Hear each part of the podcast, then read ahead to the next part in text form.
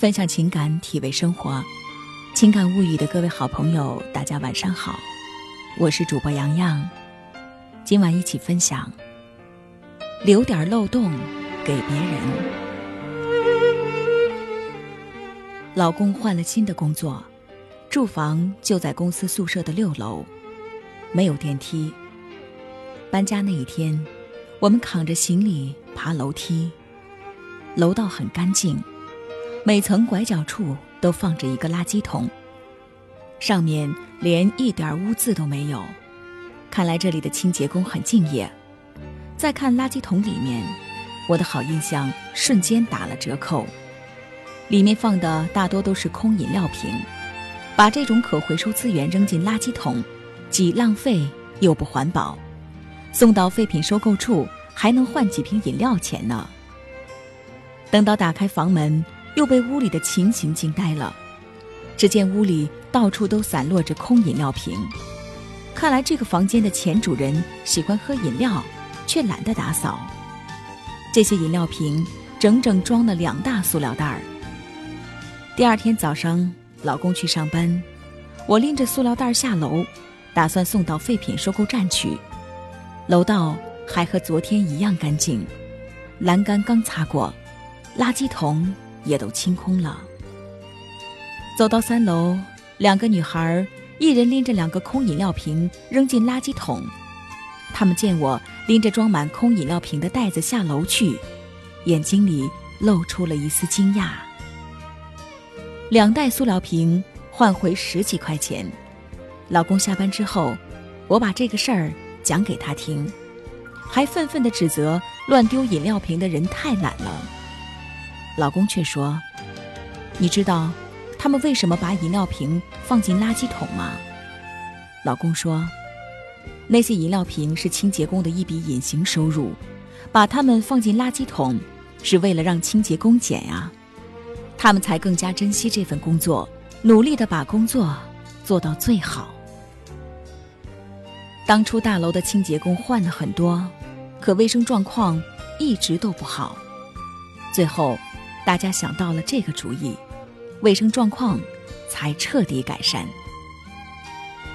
老公意味深长地说：“留点漏洞，让别人也有利可图，这样才能合作共赢呀。”我慢慢的回过神来，确实，人与人交往都不必太精明，小事糊涂，关系才会更融洽。商场上留点漏洞给合作伙伴，大家都有利可图，合作关系才会更加牢固。职场上留点漏洞给下属或同事，让他们也有发光的机会，团队才会越来越强大。生活中留点漏洞给邻居和朋友，让他们有好处可得，才会和你越走越近。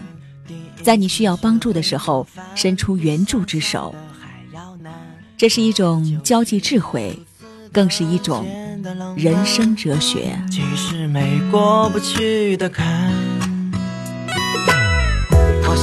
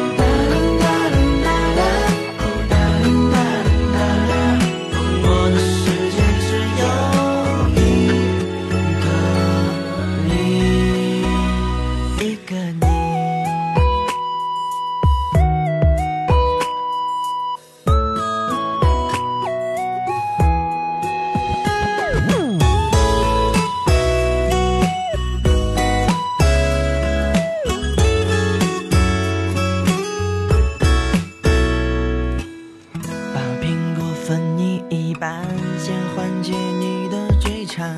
第一次学会做饭，比想象的还要难。幸福就是如此的简单浪漫，其实没过不去。